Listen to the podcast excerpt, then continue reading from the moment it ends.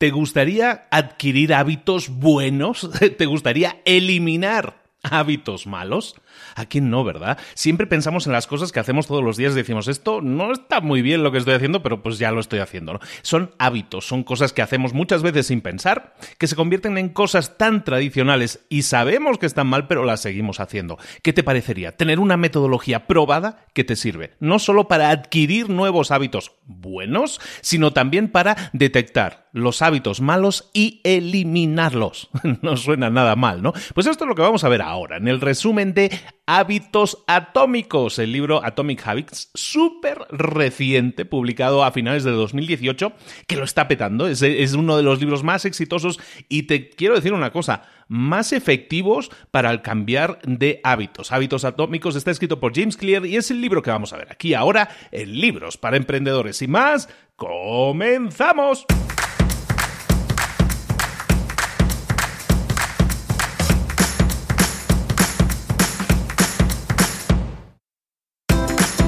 Bienvenidos al podcast Libros para Emprendedores. Para alcanzar el éxito en cualquier negocio que quieras emprender, debes formarte, debes estudiar, aprender para emprender. Y para ello, no hay nada mejor que un libro. En el podcast Libros para Emprendedores te ayudamos de tres maneras. Primero, seleccionando los mejores libros del mercado para ayudarte a emprender, a mejorar en tu emprendimiento. Segundo, te ofrecemos gratis un resumen de los puntos más valiosos explicados en cada libro. Y tercero, te damos finalmente pasos a seguir para poner en práctica todas esas lecciones aprendidas y así poder acortar tu camino hacia el éxito ya sea marketing, ventas, liderazgo, emprendimientos, mentalización, eh, vamos a analizar lo mejor de lo mejor, de los mejores libros del mercado y te lo vamos a dar todo bien masticadito y listo para ser aplicado. Soy Luis Ramos, empresario y emprendedor, y voy a acompañarte, si me lo permites, en este camino. Sin más, comenzamos. Muy buenas a todos, bienvenidos una semana más a Libros para Emprendedores. Un saludo de Luis Ramos, aquí estamos de nuevo trayéndote los resúmenes, los análisis de los mejores libros del mercado, los puntos que tú necesitas saber. En este caso vamos a hablar de un libro de hábitos. Ya hemos tocado el tema de los hábitos anteriormente, un libro muy famoso del tema es el de El poder de los hábitos de Charles Duhigg, The Power of Habit, y ahora volvemos con este libro. ¿Por qué este libro y por qué ahora? Pues porque acaba de salir prácticamente hace menos de un año que ha salido al mercado. Eh, desconozco si está en español. Bueno, si en las notas del programa te lo enlazo ya en español, es que ya lo tienes disponible en español, si no en inglés, yo lo he leído en inglés. Hábitos Atómicos es un libro escrito por un señor que se llama James Clear. James Clear es un emprendedor, es un fotógrafo, es un señor que se ocupa, eh, es un bloguero también, se ocupa de escribir artículos para un montón de revistas, trabaja mm, colaborando con las televisiones también, hablando de tema de hábitos. Se ha ocupado, es una cosa de estas que les obsesiona, estos señores que están obsesionados con estos temas, pues es de estar obsesionado con los hábitos y ha estado estudiando y hablando con gente experta en temas de hábitos durante años. El resultado, bueno, pues tiene un montón de artículos sobre el tema y mm, al final redacta, escribe este libro, Hábitos Atómicos, que se publica a finales del año 2018, en septiembre-octubre de 2018 es un libro súper reciente y que lo está rompiendo. O sea, en el mercado se está vendiendo muchísimo por una razón. No, no porque está bien escrito y eso, que está bien escrito. El señor tiene su arte para escribirlos, pero sobre todo porque te da eh, lo que a mí me gusta. Son libros que, dicen en inglés accionables, ¿no? Con llenos de acciones y de pasos a seguir. Paso uno, haz esto. Paso dos, haz esto. Y eso es súper exitoso. ¿Por qué? Porque te hace muy difícil no tener resultados. Entonces, si tú lo que quieres, aquí, aparte del libro, te da dos, dos estrategias muy claras que vamos a ver. Y quédate hasta el final del programa porque te voy a hacer un súper mega resumen con paso uno, paso dos, paso tres de lo que tienes que hacer para adquirir nuevos hábitos por un lado y para eliminar malos hábitos por otro lado. Esto es fantástico, esto es una maravilla. Y esto es lo que vamos a ver aquí ahora en Libros para Emprendedores. Sin más, entonces comenzamos con el resumen del libro en el que empezamos a hablar de un tema muy importante, que es el de las metas y el de los sistemas. Muchas veces los hábitos fallan o fallamos al adquirir nuevos hábitos porque nos concentramos demasiado en las metas y no tanto en los sistemas. Yo quiero bajar 20 kilos de peso, yo quiero ponerme en forma, yo quiero tener un six-pack para el verano, yo quiero, quiero, quiero, quiero, ¿no? Nos centramos en la meta, eso que el quiero, quiero, quiero, eso es la meta, ¿no? Entonces, las metas tienen que ver con los resultados que nosotros queremos adquirir. Entonces, nos centramos, nos obsesionamos muchas veces con los resultados, pero no con los sistemas que nos van a llevar a, a conseguir esos resultados. Yo sé que quiero perder peso, yo sé que quiero quiero aprender inglés, yo sé que quiero escribir un libro, perfecto, pero ¿cómo lo voy a hacer?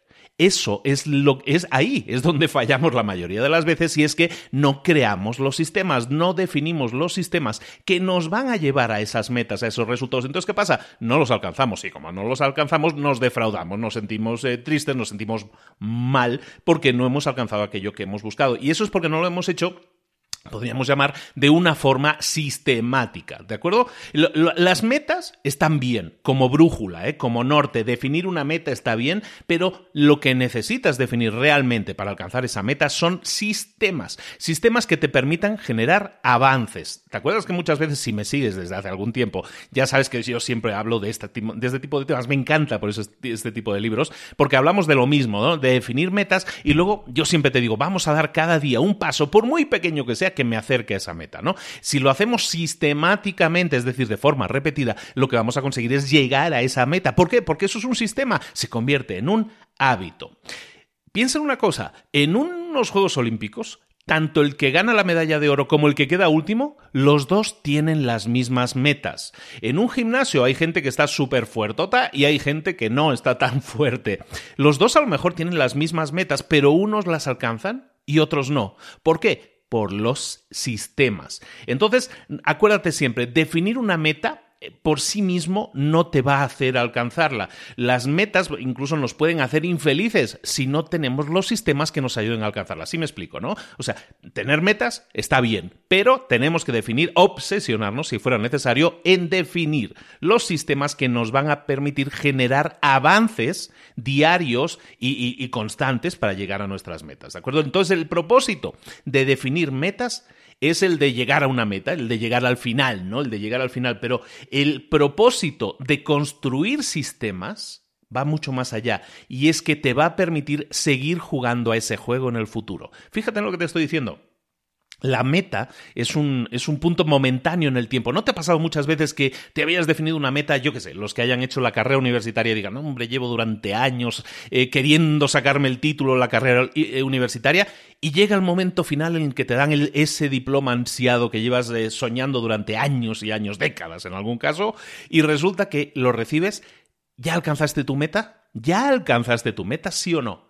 La realidad es que sí, pero el disfrute es momentáneo el momento de disfrute, e, ese sabor que te deja dulce la victoria, es momentáneo. Lo disfrutas en ese momento y luego ¿Qué sucede? Es ahí donde tienes que tener los sistemas. Si tú te enfocaste en escribir un libro, por ejemplo, para que lo veamos de otra manera, tú te enfocas en escribir un libro. Si tú desarrollas el sistema que te va a permitir escribir un poquito cada día y de esa manera generar el hábito que, con el cual vas a escribir tu novela, tu libro, lo que sea que vayas a escribir, perfecto, has generado el sistema que te permite escribir todos los días. ¿Qué pasa cuando terminas ese libro? ¿Has alcanzado tu meta? ¿Qué vas a hacer? ¿Dejar de escribir? No, porque ya has generado el sistema, ya has generado el hábito de escribir cada día. ¿Y qué vas a hacer? Pues vas a seguir escribiendo porque ya generaste el hábito y vas a seguir escribiendo el siguiente libro y el siguiente. Las metas están bien para definir hitos en el camino, que se llama, es decir, pues en, en las carreras de bicicletas le llaman las metas volantes, ¿no? Son metas momentáneas pero tú tienes que seguir eh, pedaleando, en este caso, por seguir con el símil, tú vas a seguir pedaleando para seguir adquiriendo, eh, para seguir manteniendo, no adquiriendo, seguir manteniendo el hábito que ya adquiriste, el sistema. ¿De acuerdo? Entonces en el libro se empieza hablando de este tema, ¿no? Ya resumiendo, hablamos de metas y de sistemas. ¿Es importante una meta? Sí, como brújula, como sitio, como cosa, como hito que queremos alcanzar, pero lo más importante es definir sistemas. Esos sistemas se van a convertir en hábitos si nosotros no nos perdemos ni un solo día, no nos perdemos ninguna sola iteración, es decir, lo estamos haciendo todos los días. ¿Estamos de acuerdo hasta aquí? Vale, entonces, siguiente punto, y es súper importante, es uno de los, grandes, eh, de los grandes temas del libro, me encanta esto que, de lo que te voy a hablar ahora, es de que los hábitos, lo que te he explicado ahora es como muy bien, está muy bien Luis, eso es como una súper teoría, me encanta, eres muy bueno, perfecto. Oye, pero el problema es que yo me pongo a intentar adquirir un hábito y siempre fallo. Yo quiero perder peso y siempre fallo, yo quiero ir todos los días al gimnasio y siempre fallo. Está muy bien lo que me dices de las metas y los sistemas, todo eso suena muy bien, está muy bien la teoría, pero es que a mí eso no me funciona. Yo me pongo y el lunes a dejar de fumar y el martes ya estoy fumando otra vez. Eso es algo que le pasa a la mayoría. Y a mí me pasa también, ¿eh? todos fallamos, somos humanos, ¿no? Pero en este libro hablan de algo de que, te da una explicación al por qué eso está fallando, ¿no? Entonces, entendemos que cambiar de hábitos es difícil, es complicado, ¿no? Es, es complejo. Eso lo entendemos, ¿vale? Puede ser por dos razones. Fíjate en esto. Puede ser que no consigamos cambiar de hábitos por dos razones. Razón número uno, porque quizás estamos intentando cambiar la cosa equivocada. Estamos intentando cambiar algo que no es lo correcto cambiar. O punto dos, quizás estamos intentando cambiar de hábitos, pero no lo estamos haciendo de la forma correcta. ¿De acuerdo?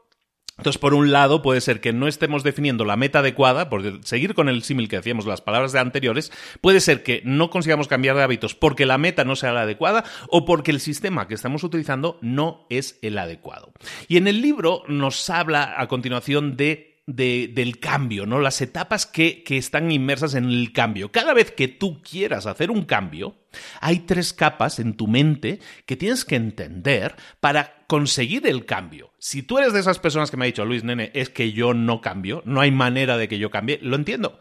Pero vamos a intentar analizar, entender qué está pasando en nuestra cabecilla loca cuando eso pasa.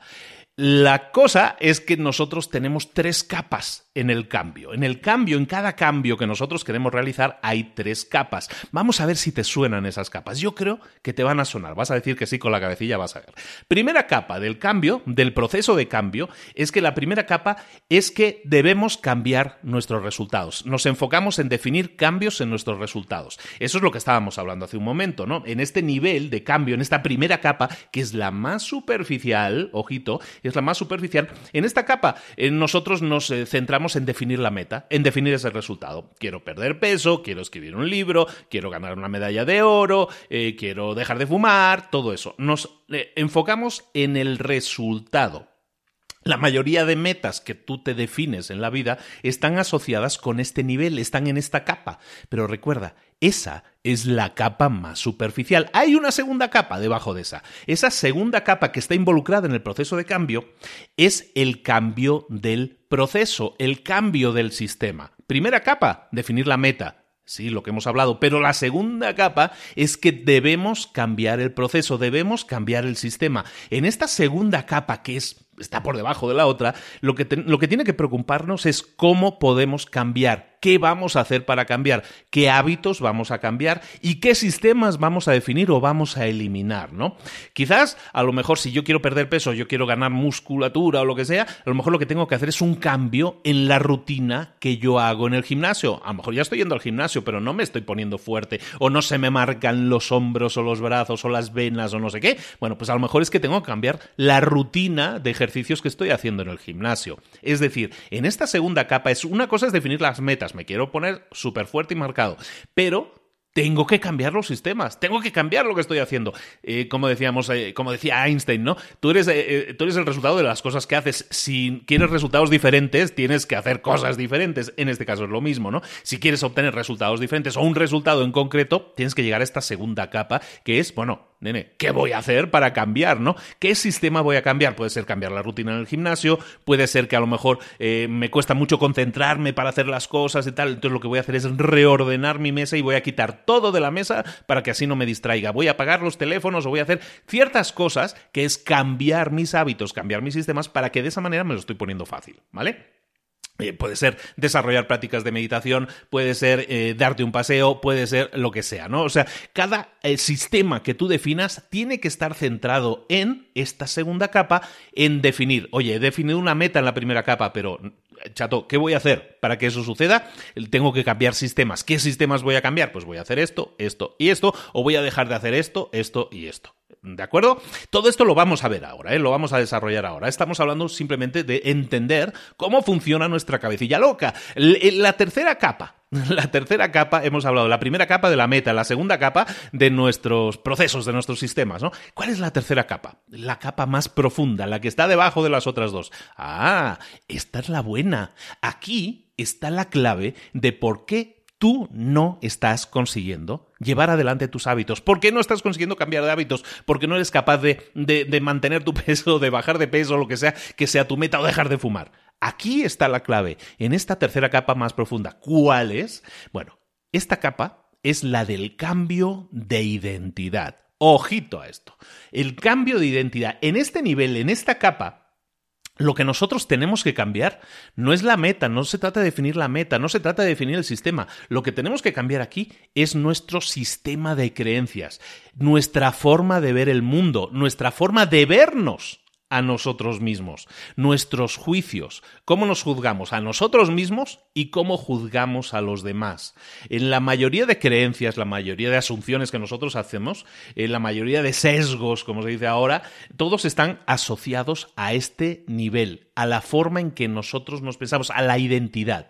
Entonces, tres capas, repasamos muy rápidamente. Tenemos tres capas que están involucradas en nuestra cabecilla en el tema del cambio, ¿no? Primera capa, definición de meta, segunda capa, cambio de sistemas, tercera capa, tenemos que cambiar de identidad.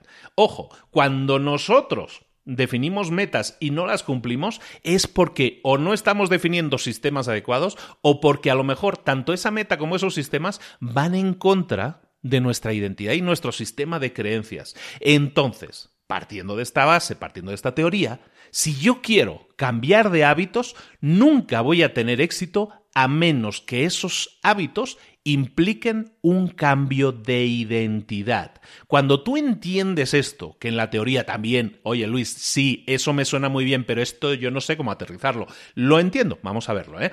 eh con este acercamiento, cuando tú lo piensas de esta manera, entonces tú empiezas a centrarte no tanto en el resultado, no tanto en la meta, no tanto en quiero dejar de fumar, quiero perder peso, no te centras tanto en eso, sino que te centras en hábitos que cambian tu identidad.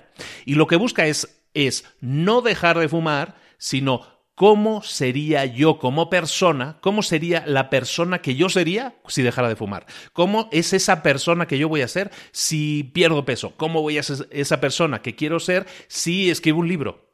Los hábitos entonces no están tan relacionados con la meta en sí misma, sino con el cambio que se va a generar en ti. ¿Por qué es importante eso? Me dirás. Pues es importante porque los cambios que generas en ti son permanentes. Si tú te conviertes en una persona saludable, eh, vamos a verlo con una dieta, ¿no? El típico, con la dieta. Quiero perder peso, ¿sabes qué? Voy a empezar el gimnasio, voy a cambiar de dieta. Mi objetivo es perder 30 kilos. Si yo me enfoco en perder 30 kilos, esa es mi meta, pues puede ser que lo alcance, pero ¿qué va a pasar? Que como mi objetivo era llegar a los 30 kilos, no cambiar de mentalidad, sino llegar a los 30 kilos. ¿Qué pasa? Que cuando llegue a esa meta, si es que llego, ¿eh? porque a lo mejor estoy en la capa 1, pero si llego a la capa 1 y la capa 2, que tiene que ver con metas y sistemas, a lo mejor sí llego a perder 30 kilos. ¿Pero qué va a pasar? ¿Qué les pasa a toda la gente cuando terminan una dieta? Rebotan, rebotan. Y el que perdió 30 kilos a lo mejor sube 40 y es peor todavía el remedio que la enfermedad. ¿Por qué? Porque los hábitos no se han engranado en tu identidad. En tu mente sigues siendo una persona obesa. A lo mejor has bajado de peso, pero en tu mente sigues siendo una persona obesa. No has cambiado tu identidad. Esa y no otra es la clave por la cual tú no estás consiguiendo tus metas. Hasta que tú en tu cabecilla no cambies de identidad y digas, no, yo quiero ser esa persona. Yo quiero sentirme como se sienten las personas que tienen esa meta alcanzada. Entonces sí, estás centrándote en la identidad. Y entonces, eh, llegar a la meta de perder 20 o 30 o 50 kilos es irrelevante. Lo que tú buscas es pensar, sentirte, ser, cambio de identidad, ser esa persona. No alcanzar una meta concreta que es algo medible y alcanzable, todo eso de las metas que hemos visto, sí, está muy bien. No, lo que haces es, chato, cambio de identidad. Eso es fantástico. Cuando lo empiezas a pensar de esta manera, todo tiene sentido. Oye, eh, para los que tenemos problemas de peso, yo me incluyo, ¿cuántas veces no hemos empezado a hacer dieta y no hemos fallado? eh, por lo mismo, exactamente por lo mismo. ¿Por qué? Porque nos centramos en la meta, nos quedamos en la capa superficial. A lo mejor definimos los sistemas, ¿sabes qué? Voy a hacer la dieta cetogénica, voy a hacer la dieta del no sé qué, del... hay mil dietas de esas, todas funcionan, todas las dietas funcionan. Si el problema no es la dieta, si el problema somos nosotros. Hay dietas para todos y todas están bien, todas consiguen resultados. Son los sistemas, están en la segunda capa, pero mientras nosotros no cambiemos nuestra identidad, nuestra forma de pensar, eh, da igual la dieta que hagas. ¿Vas a llegar a, tu meta? A lo mejor sí, pero vas a rebotar para arriba de nuevo. ¿Vas a dejar de fumar? A lo mejor sí, pero si no cambia tu mentalidad, tu identidad y te conviertes en una persona que no fuma, lo que vas a conseguir a lo mejor es dejar de fumar 30 días, pero luego vas a regresar. Ahí está la clave de todo. Y esto es, para, para mí, lo, lo más importante de este libro, este, este hallazgo, entender cómo, cómo funcionamos por dentro. Y tiene todo el sentido. Dime si no tiene todo el sentido. Déjame un comentario, dime, ¿sabes qué? Si tiene todo el sentido, ¿sabes qué? Lo veo diferente ahora. Cuando tú entiendes esto, y esto solo es el principio del libro, ¿eh? esto es la introducción del libro, como aquel que dice, ahora vienen todos los sistemas, pero todo eso es secundario. Los sistemas, recuerda, están en esa segunda capa. Mientras tú no te no cambies de mentalidad, mientras tu comportamiento no sea congruente con la persona que quieres llegar a ser, los cambios no van a ser duraderos. En el, libro te ponen varios ejemplos. Vamos a verlo con varios ejemplos también que no hemos visto hasta ahora. Por ejemplo, el de la gente que se muerde las uñas. No, había una persona, en el libro lo mencionan, es que una persona que se come las uñas constantemente y tiene las manos hechas un desastre. Resulta que esa persona Oye, le puedes poner esas cositas, que esos líquidos que les ponen para que no te muerdas porque sabe feo, sabe muy ácido. da igual, se siguen mordiendo las uñas. En cambio, lo que hacen es para que esta persona cambie de hábitos es cambiar su forma de verse a sí mismo. ¿Cómo lo consiguen? Pues simplemente a esta persona la llevan a una manicura, les empiezan, le empiezan a analizar los dedos, las manos, no sé qué, y dicen, mira, ¿sabes qué? Sí, te comes las uñas, eso es una obviedad, pero, ¿sabes qué? Tus uñas están perfectamente saludables. Tienen una salud envidiable. De hecho, son chulísimas. Mira qué forma tienen, mira cómo se unen aquí, no sé qué. Son realmente bonitas. Tienes unas manos preciosas. Lo único que te muerden las uñas, pero las manos son espectaculares. Las uñas sanísimas. Esto es la, la leche. Están súper bien. Entonces, ¿qué pasa con esta persona? Esta persona de repente cambia su identidad y se empieza a ver como una persona que tiene unas manos exquisitas y automáticamente, como se ve que es una persona con manos exquisitas o con una calidad especial en sus uñas y todo eso, ¿qué sucede? La persona deja de morderse las uñas, a pesar de que era un hábito adquirido de por vida, deja de morderse las uñas, ¿sabes por qué? Porque su identidad, porque en su cabeza dice, no, no, no sé, yo soy la persona de las manos chulas, ¿sabes qué? No me puedo morder las uñas y automáticamente deja el mal hábito, ¿por qué? Porque no es congruente con la forma en la que se ve a sí misma. Es como las personas que deciden, ¿sabes qué? Yo quiero ser vegetariano. ¿Por qué? Porque va de acuerdo a la forma en que pienso. Los animales hay que cuidarlos, porque hay que matarlos, porque hay que comérselos. Eso no va conmigo. Esa persona, esa es su identidad. Entonces, esa persona, a ver, tú no eres vegetariano, voy a probar 30 días la dieta del vegetariano y luego vuelves. Eh, eh, la vas a dejar a menos que sea congruente con tu identidad. Y el quien es vegetariano hace el switch, hace el cambio y se queda. ¿no? Es vegetariano a menos que haya algo que, que, le impacte muy profundamente mal en su salud. Si no, se queda ahí. Eso es algo que nosotros tenemos que entender. Entonces, nuestra identidad va a marcar nuestros resultados a la hora de implementar o dejar atrás hábitos malos o implementar hábitos buenos. ¿Entendemos? Resumiendo muy resumidamente el resumen resumido de todo esto, es la cosa como sigue. Mira, estoy muy contento y no sé por qué entonces me estoy saliendo. Soy malo de los chistes, lo sé, uh, sopórtame. ¿eh? Mira, eh, resumiendo muy resumidamente, una cosa muy diferente es pensar que yo soy una persona que quiere tal cosa. Si yo soy una persona que quiere tal cosa, me estoy quedando en la capa 1, quizás en la capa 2 de lo que estábamos viendo. Pero si quiero generar un cambio, es muy diferente decir, esta es la, yo soy la persona que quiere algo, es muy diferente decir yo soy la persona que es algo. ¿De acuerdo? Lo que decíamos, que es la persona de las manos bonitas, que es la persona que es vegetariana porque eh, respeta a los animales y el entorno. Es muy diferente decir que tú eres algo a decir que tú quieres algo. La potencia que se genera, la gasolina, el movimiento, las ganas, todo eso vienen de tu identidad. ¿De acuerdo? Entonces, si tú quieres generar cambios antes de que veamos partes del proceso y todo esto, tenemos que entender esto. Tú, eh, cualquier cosa, este libro no te va a funcionar, cualquier libro que veas de hábitos no te va a funcionar a menos que analices, yo quiero ser, yo soy la persona, yo me visualizo como la persona que quiero ser, entonces vamos bien. Si tú dices, no, yo quiero perder 30 kilos, vamos mal. ¿Por qué? Porque no estás haciendo un cambio de identidad. Entonces el cambio de identidad es intrínseco con el cambio que quieras hacer en ti. No lo va a haber si tú no cambias primero arriba en el tejado, en tu cabeza. Si no lo haces, no va a haber cambios en tus hábitos. Muy bien, sé que me he detenido mucho en este punto, pero creo que es el más importante y el que te va a generar los mejores resultados. Entonces ya entendemos, ya, ya entendemos, Luis, que nuestros valores, nuestros principios, nuestra identidad es lo que va a guiar nuestros cambios. Vamos a tener resultados siempre y cuando cambien primero nuestros valores, principios, nuestra identidad. ¿Vale? Perfecto. Ahora sí, vamos ya con lo que la gente quiere, ¿no? Con la carne, ¿no? Con el segundo plato, que es, bueno, ¿y esto cómo lo hacemos? Bueno, en el libro nos hablan de que em, construir, crear un hábito se divide en cuatro pasos. Esos cuatro pasos son punto uno, o primer paso, la señal. Paso dos, el anhelo. Paso 3, la respuesta y paso 4, la recompensa. Señal, anhelo, respuesta y recompensa, ¿no? El Q craving, response y reward que dicen en el igual, En inglés, ¿no? El CCC, el CCRR. Ahora, Q craving, response, reward, señal, anhelo, respuesta, recompensa, ¿vale? ¿Qué es la señal? ¿Qué es el, el anhelo? Bueno, pues a ver, tú no anhelas o sea, la señal es a lo mejor, uy, tengo ganas de fumarme un cigarrillo, vale. Esa es la señal, pero eh, tú no anhelas, el anhelo que tú buscas no es fumarte un, un, cigarrillo. Lo que tú buscas es el anhelo de sentirte mejor, de sentir un alivio que a lo mejor no estás sintiendo, ¿no? Lo mismo con la comida, lo mismo con lo que sea que estás haciendo.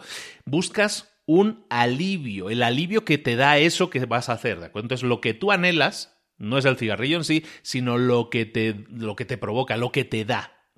Entonces, a ti no te motiva probablemente eh, lavarte los dientes todavía por el simple hecho de lavarte los dientes, sino lo que a ti te motiva a hacerlo, el anhelo que tú tienes, es el sentimiento, la sensación de decir, oye, pues eh, me gusta tener la boca limpia, se siente mejor, como que hablo mejor, ¿no? Vale, bueno, pues eso tiene que ver con el anhelo. Tú no quieres encender la televisión, tú no quieres mirar las redes sociales. Tú lo que quieres es que te entretengan. Ese es el anhelo que tú buscas, ¿de acuerdo? Entonces tenemos que entender siempre en las cosas que nosotros hacemos que la señal para activarse o el anhelo que estamos buscando eh, está muchas veces detrás de lo que nosotros estamos haciendo. No encendemos la, tele porque sí, sino porque queremos que nos entretengan. Entonces esto tiene que ver con esos dos primeros puntos, ¿no? Lo que buscamos es que nuestros pensamientos, que nuestras sensaciones, que nuestras emociones se transformen, ¿no? Entonces por eso eh, eso es lo que anhelamos. Entonces el tercer punto es la respuesta. La respuesta es el hábito que tú, eh, que tú llevas a cabo. La respuesta es lo que tú haces, la acción que tú realizas. Y, esa acción, pues que lo que decíamos, puede ser encender la televisión, puede ser lavar los dientes. Eh, la respuesta que tú lleves a cabo depende de lo motivado que tú estás o de la asociación que tú hagas con ese comportamiento. Y por último, las recompensas. Las recompensas son la meta final de todo hábito. ¿Cuál es la recompensa?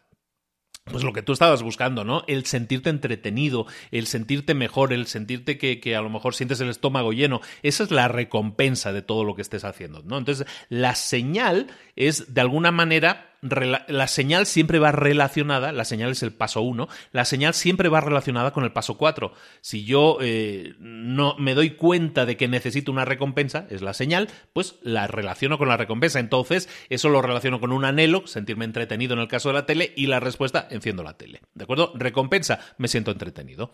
¿Vale? Entonces, esos son los cuatro pasos que intervienen siempre en un hábito y se retroalimentan. Cuanto más recompensado yo me siento, pues eso me confirma que estoy en el camino correcto. Si yo enciendo la tele y eso me recompensa, es decir, me siento entretenido, pues ¿qué va a pasar? Que al día siguiente lo voy a volver a hacer y al día siguiente lo voy a volver a hacer. ¿Por qué? Porque ya sé que obtengo una recompensa de ello. ¿Vale? Entonces, cada vez que sienta que me quiero entretener, pues lo que voy a hacer es encender la tele. Lo que voy a hacer es em, poner las redes sociales. Oye, ¿y por qué hacemos eso y no otra cosa? ¿Por qué no pillo un libro, por ejemplo?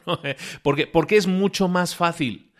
nos requiere el desgaste mínimo. Somos gente vaga, somos gente que nos cuesta cambiar. Entonces, ¿ver las redes sociales? Pues nada, eh, lo tenemos en la mano siempre, el teléfono, no hay nada más fácil que eso. En la tele, pues estamos a un botón de distancia de, de encender la tele y sentirnos entretenidos. Es lo más fácil, como es lo más fácil, lo hacemos, ¿vale? Entonces, entendiendo un poco más estos cuatro pasos, tienes que saber que todos se interrelacionan, que están pegados el uno con el otro. Entonces, que si deja de existir uno de ellos, todo se derrumba, el castillo se derrumba. Esto es una mesa de cuatro patas, pero quitas una y se cae todo, se caen las cuatro patas. ¿Por qué? Porque si tú eliminaras la señal, entonces los hábitos nunca eh, se iniciarían. No, no puedes eliminar la señal porque entonces no se iniciaría nunca ningún hábito. No puedes reducir el anhelo, porque si reduces el anhelo, entonces no, experimentarías la, la, motivación para actuar. Si te falta el anhelo, pues ¿para qué voy a hacerlo? Pues no, no, no, me siento que tenga que hacer nada, no tengo ese anhelo, no lo hago. Entonces no puede eh, dejar de existir el anhelo en este ciclo. la respuesta, el comportamiento, si lo haces muy difícil de llevar a cabo, si es algo, un comportamiento que no llevas a cabo, entonces nunca lo vas a realizar, entonces nunca vas a obtener la recompensa, obviamente. Y también, si no hay recompensa, entonces nunca vas a satisfacer tus deseos. Entonces, si no vas a satisfacer tus deseos, entonces no hay ninguna razón por lo que tengas que volver a hacerlo en el futuro. Entonces, teniendo en cuenta esto, también podemos ver lo siguiente. Si yo implemento un hábito que a lo mejor se basa en señal, anhelo, respuesta, en los tres primeros pasos, y sé que estoy muy teórico ahora, ¿eh? pero ya me salgo de aquí.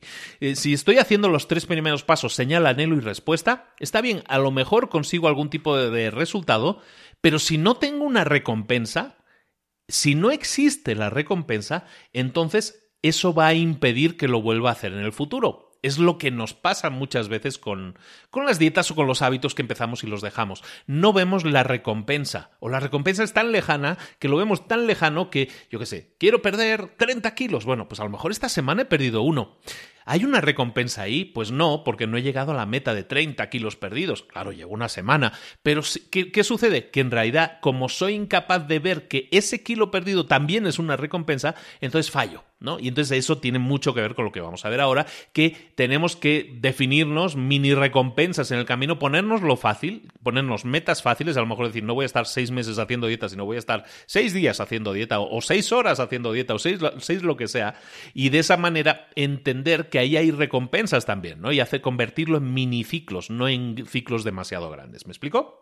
Bueno, pues ahora sí vamos a llegar a la parte práctica. Esto me encanta y es el método, el sistema que explican en el libro. Y todo lo que hemos hablado es un poco la introducción, la parte teórica. Espero que te haya entretenido. Ahora llegamos a acciones concretas. Lo primero que vamos a hacer, entonces, ya hemos definido eh, desde cómo se producen los cambios y que tiene que ser un cambio de identidad y todo eso. Perfecto. Y luego, que lo que estamos hablando, ¿no? Las señales, eh, la respuesta, el anhelo, todo eso ya lo hemos visto también. Ya entendemos más o menos, yo creo que más o menos, cómo funcionan los hábitos. Está bien, eso es cultura ya lo tienes. Ahora, vamos a ver cómo aplicar esto en nuestra vida. Lo primero que vamos a hacer, lo primero que vamos a hacer es entender que para que los hábitos sucedan, y esto lo vamos a ver varias veces en, el resumen de hoy, es que existen cuatro reglas, existen, existen cuatro leyes. ¿Te acuerdas de los gremlins? para los que tienen una edad se acordarán de los gremlins que había una serie de reglas, no les puedes dar de comer, no les puedes mojar, bla, bla, bla. Bueno, las reglas para cambios de conducta son cuatro también y son las siguientes. La primera regla es que para que un cambio de conducta se realice, tienes que hacerlo, primero, obvio, segundo, atractivo, tercero, sencillo y cuarto, satisfactorio. ¿Vale? Obvio, atractivo, sencillo y satisfactorio. Entonces, la, primera ley, hemos dicho, es hacerlo obvio. Vamos a ver cómo podemos trabajar en esa obviedad. ¿no? Lo primero que te voy a pedir que hagas, y ya vamos a empezar, esto va a ser súper práctico, es de los resúmenes de esos, de los más prácticos que vamos a hacer. Lo primero que vas a hacer es, le llaman en el libro el, el, scorecard de los hábitos, de, de alguna manera que puntúes tus hábitos. Vamos a puntuar nuestros hábitos. ¿Qué es eso de puntuar nuestros hábitos? Primero, vamos a hacer una lista de lo que nosotros hacemos todos los días. ¿Qué es lo que haces todos los días? Vas a apuntar ahí una lista de tus hábitos y vas a decir, pues yo qué sé, me levanto a tal hora, eh, me lavo los dientes, o voy al gimnasio, o hago tal cosa. Cosas que hagas siempre, cosas que se repitan siempre, ¿no? Como a tal hora, lo que sea. Lo apuntas. Y lo que vas a hacer a continuación es puntuarlo. Es decir, al, el hábito X le vas a decir, este es un hábito bueno, este es un hábito malo o este es un hábito neutral. Así de fácil. ¿Es bueno, es malo o es neutral? ¿no? Y le vas a poner un más o un menos o un igual. ¿Vale? Entonces vamos a tener una listilla y al lado de cada uno de los hábitos vamos a poner los que son buenos y los que son malos o los que son neutrales. Estamos identificando, no estamos haciendo nada más que eso. ¿eh? Entonces vamos a hacer una lista del punto en el que nos encontramos ahora. Tienes que saber dónde te encuentras para luego ver y medir los cambios. ¿no? Entonces vamos a hacer esa lista de hábitos diarios, vamos a puntuarla entre comillas diciéndole es, es positivo, negativo, neutral, con un más, un menos o un igual. ¿vale? Si tienes dificultad, si se te complica el puntuarlo, vale, una pregunta que puedes realizarte para saber si tienes que ponerle un más, un menos o un igual es la siguiente. Pregúntate, ¿este comportamiento, esta acción, me ayuda a convertirme en el tipo de persona que me gustaría ser? Ey, es buena, ¿eh? Estamos hablando, acuérdate al principio, de la identidad, ¿no? Tenemos que buscar ese cambio de identidad. Entonces, primero, tenemos que saber en qué queremos convertirnos. Hemos estado hablando ya de eso. Entonces, vamos a definir esa identidad. Quiero convertirme en una persona que hace tal, tal, tal cosa, que tiene tal, tal, tal resultados, que vive la vida de tal, tal, tal manera. Perfecto. Esa es la identidad. ¿Quién quiero alcanzarlo? Ahora no lo soy, pero quiero serlo. Ahora vamos a analizar los hábitos que estoy realizando diariamente. El hábito 1 que he puesto aquí, esto, levantarme a las 8 de la mañana, ¿esto me ayuda a convertirme en la persona que quiero ser, sí o no? Pones un más, si es que sí, pones un menos, si es que no, o pones un igual, y decir, pues vamos bien, ¿vale? Entonces, de esa manera, al definirlo, al preguntarte de esta manera, este hábito me ayuda a alcanzar la identidad me, ayuda a ser la persona que quiero llegar a ser, sí o no. Si no me ayuda, pues lo puntúo. No estamos cambiando nada, simplemente estamos puntuando, estamos analizando, estamos psicoanalizándonos a nosotros mismos y viendo en qué cosas estamos bien y en qué cosas estamos mal. ¿De acuerdo? ¿Lo entendemos bien? Vale. Ahora vamos a definir lo siguiente. ¿Qué acciones, qué hábitos debería yo tener y que ahora probablemente no tenga y que debería llevar a cabo si quisiera llegar a ser esa persona, vamos a listar esos hábitos, ¿no? A lo mejor eh, me tengo que levantar a las 5 de la mañana, a lo mejor tengo que escribir todos los días. Si quiero ser escritor, a lo mejor tengo que escribir todos los días, no solo un día al año, ¿no? Tenemos que definir qué es aquello que identifica a la persona que yo quiero llegar a ser. ¿Qué son esas cosas que hace? ¿Cómo puedo mimetizar lo que esa persona está haciendo? ¿Vale? Entonces, una vez tenga más o menos claro cuáles son las acciones, que esto, si te recuerdas en las capas que hablábamos, es el sistema, una vez tenga claro el sistema, bueno, ¿cómo puedo hacer yo para implementarlo. A lo mejor sé que tengo que cambiar los ejercicios que hacíamos en el gimnasio, a lo mejor sé que tengo que escribir todos los días. Bueno, eso está claro, eso es de alguna manera está relacionado más con la meta, con otra cosa y un poco con el sistema. Pero para ejecutarlo, chatos, aquí es donde llega la clave.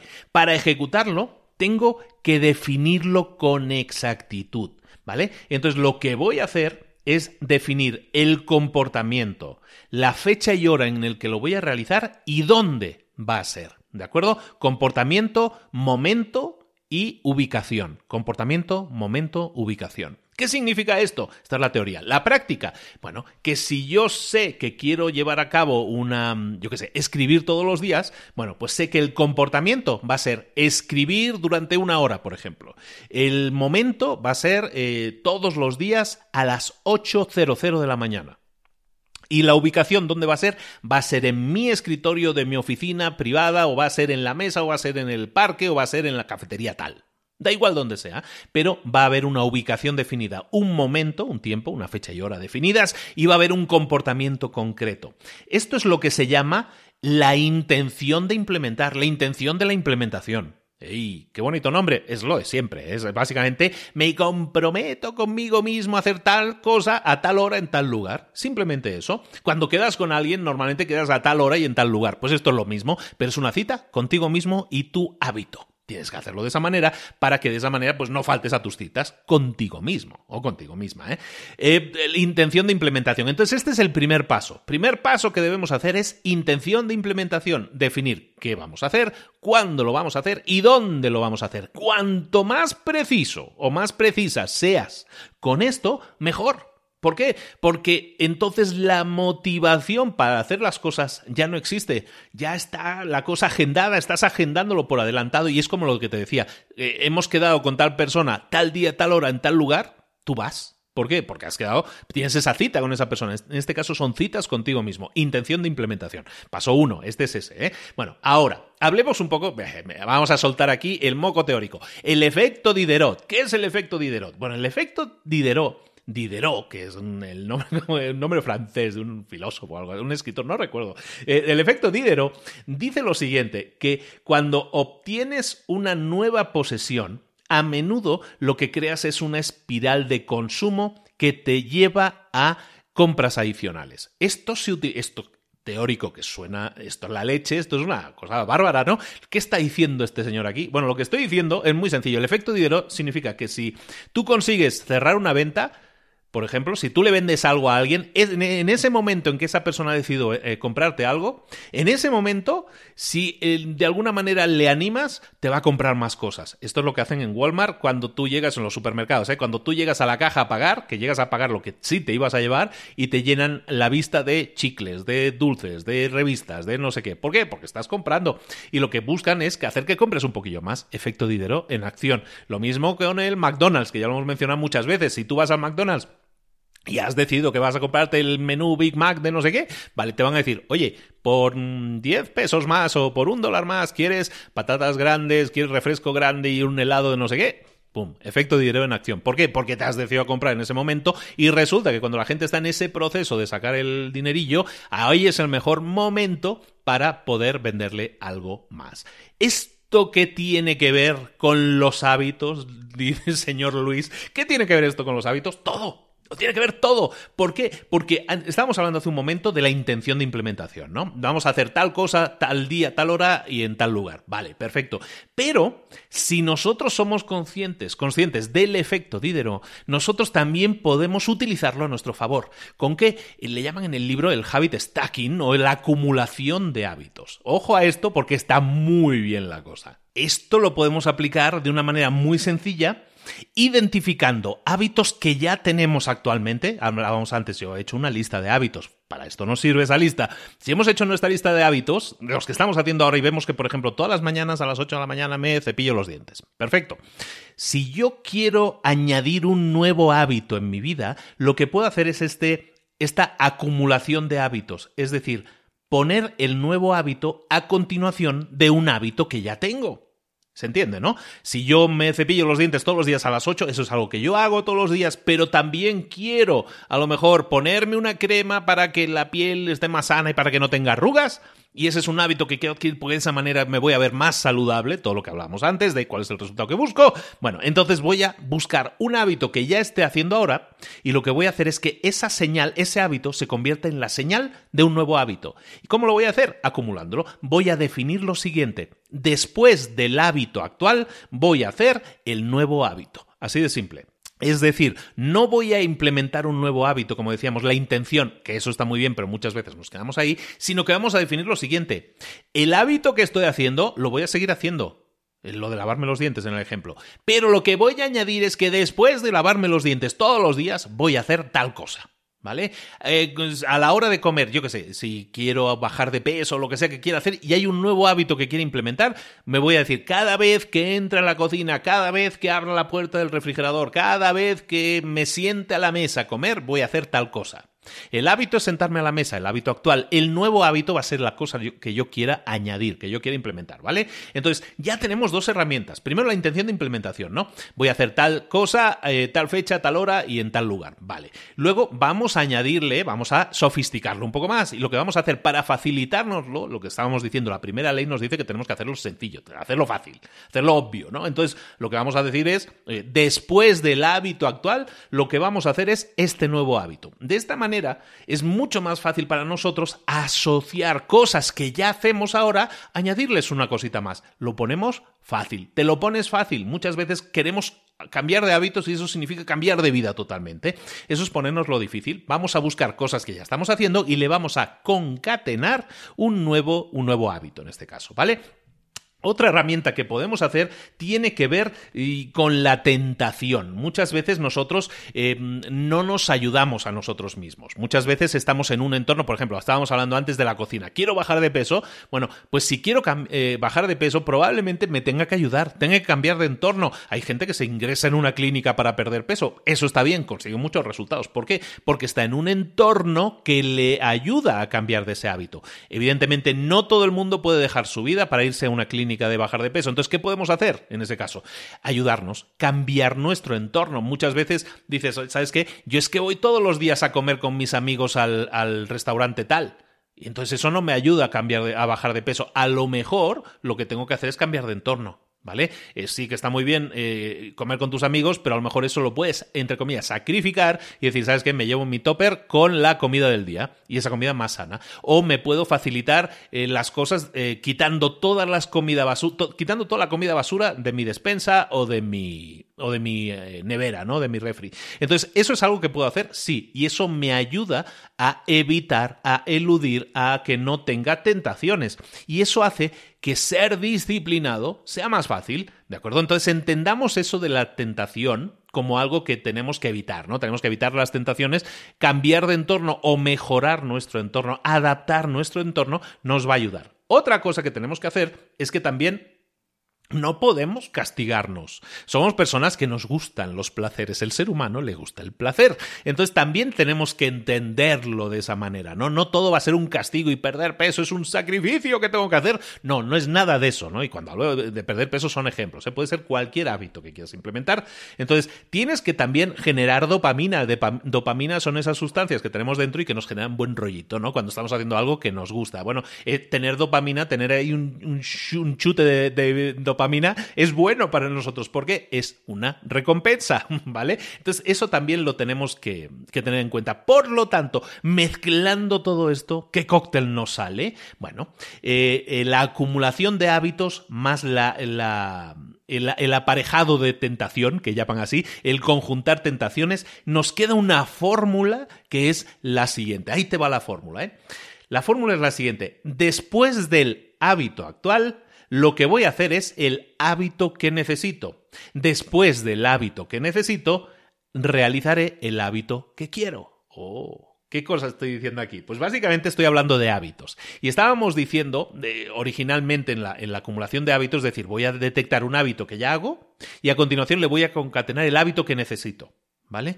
Pero lo que voy a hacer es también premiarme con el hábito que realmente quiero, ¿no? Entonces, eh, ahí va la cosa. Por ejemplo, si yo quiero ver la tele, pero también tengo que hacer una serie de llamadas a clientes, bueno, pues lo que me voy a definir, según la fórmula, es lo siguiente.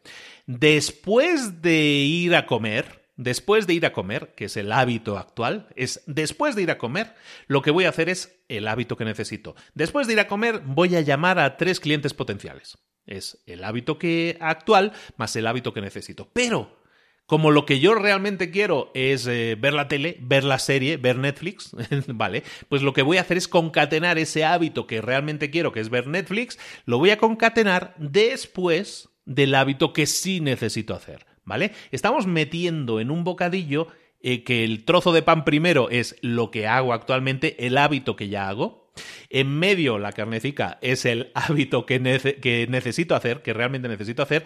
Y abajo, al final, voy a hacer el hábito que quiero. Es decir, estoy retrasando un poco el conseguir ese hábito que quiero, pero que estoy consiguiendo. Maravilloso. Estoy haciendo, estoy implementando un nuevo hábito en medio de esos dos. Repito, primero el hábito, defino el hábito que va a ser el iniciador, ¿no? El disparador de todo esto, ¿no? Después de comer, después de levantarme, después de ir al baño, después de no sé qué, voy a hacer algo que necesito y luego algo que quiero. Es así de simple. Cuando lo hacemos de esa manera, lo que necesito, entre comillas, lo que ponemos en medio, eso es algo que es mi nuevo hábito. Y como lo estoy emparedando, lo estoy metiendo en medio de esos otros dos hábitos, uno que ya tengo y otro que realmente disfruto hacer, que me genera dopamina, oye, pues no se siente tan duro hacerlo, ¿sabes? Es algo que tengo que hacer porque sé que de cuando acabe con las llamadas me voy a pegar un chute de dopamina porque voy a estar mm, viendo Facebook, porque voy a ver la serie, porque voy a hacer lo que sea que te guste, voy a ir al parque o voy a jugar con mis hijos, ¿vale? Y lo que estoy haciendo es generar hábitos nuevos y me lo estoy poniendo fácil. Entendamos también una cosa el entorno, estábamos hablando hace un momento, el cambio de entorno nos ayuda. El cambio de tribu también nos puede ayudar. ¿Y a dónde apunto con eso? Si tú quieres em, eh, escribir libros, probablemente si te relacionas con gente que ya escribe libros, se te va a hacer más fácil. En el libro hablan de un tema interesante, que es que Normalmente una persona que... Imagínate que tú eres un ávido escritor de libros. A ti te gusta escribir todas las mañanas y escribes y siempre has escrito. Si esta persona que le gusta escribir la metes en un grupo de personas o se relaciona, su entorno es un grupo de personas que no escribe nunca, a esa persona lo que hace es adaptarse al grupo. Entonces, si las otras personas no les gustan los libros y a ti te gustaban los libros, como tú buscas integrarte en el grupo, lo que vas a hacer es bajarle a los libros. ¿Por qué? Porque a tu entorno no le gusta. Eso es lo que hablamos muchas veces que eres el resultado de las cinco personas con las que pasas más tiempo. Esto es una versión o perversión de lo mismo. Es en el grupo en el que tú estás, te vas a buscar adaptar a ese grupo. Por lo tanto, si tú quieres eh, meterte a perder peso, si tú quieres meterte a escribir un libro, si tú quieres meterte a dejar de fumar, probablemente si te ayudas a ti mismo integrándote en grupos de gente que no fuma, va a ser mucho más fácil para ti dejar de fumar que si te metes en una habitación llena de fumadores. Y tiene su lógica, ¿no? Entonces, ten eso también en cuenta a la hora de intentar cambiar de hábitos. No lo veas como un sacrificio, sino simplemente míralo como una ayuda. El ayudarte de esta manera te lo va a hacer más fácil. Recuerda que lo que estás buscando es un premio, una recompensa. Y esa recompensa no es otra que convertirte en la persona que quieres llegar a ser. Y todo esto que estoy diciendo ahora de los grupos y todo esto lo que hace, y tiene que ver también con las leyes del cambio de conducta, es hacerlo más atractivo. Es una de las leyes del cambio de conducta que decíamos que es hacerlo fácil, pero también hacerlo atractivo. Hacerlo atractivo es, si tú estás rodeado de gente que está disfrutando del mismo proceso que tú, eso lo hace más atractivo. ¿Por qué? Porque te sientes más integrado a ese, ese grupo, ¿de acuerdo? Entonces, recuerda, tenemos que hacerlo fácil, tenemos que hacerlo atractivo eh, y luego preguntarnos y saber que un hábito no se genera con la perfección, sino con la repetición. Repito, eh, un hábito no se genera con perfección, sino con repetición.